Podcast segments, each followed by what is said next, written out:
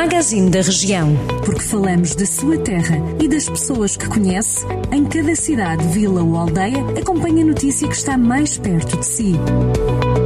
Magazine da Região. Edição de Ricardo Ferreira.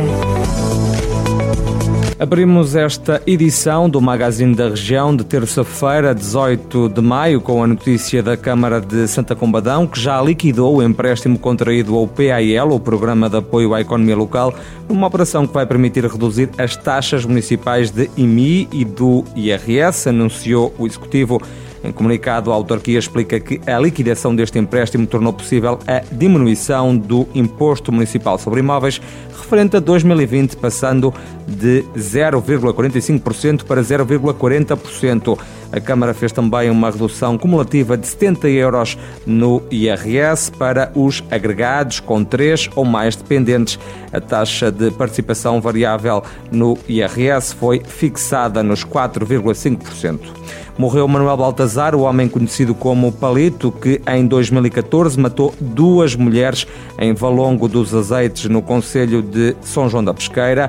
O homicida faleceu no hospital. O caso provocou uma autêntica caça ao homem durante um mês e foi um dos mais mediáticos no país. Nos últimos anos, Manuel Baltazar esteve em fuga durante 34 dias.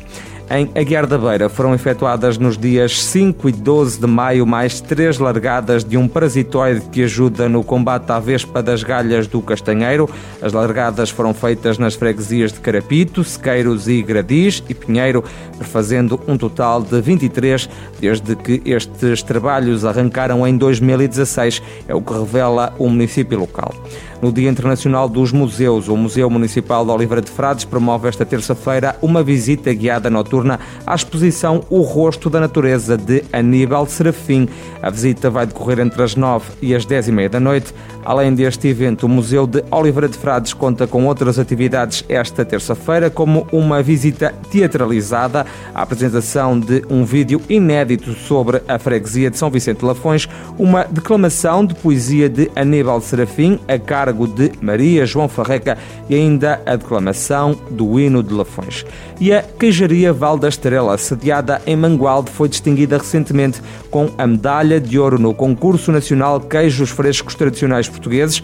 A empresa que pertencia ao falecido Jorge Coelho, antigo ministro socialista, foi reconhecida pelo júri deste concurso organizado pelo Centro Nacional de Exposições e Mercados Agrícolas de Santarém, pelo requeijão Val da Estrela, classificado como deliciosamente tenro, de massa cremosa, branca, ligeiramente granulosa e que se funde delicadamente na boca. Estas e outras notícias da região já sabe, sempre disponíveis em jornaldocentro.pt.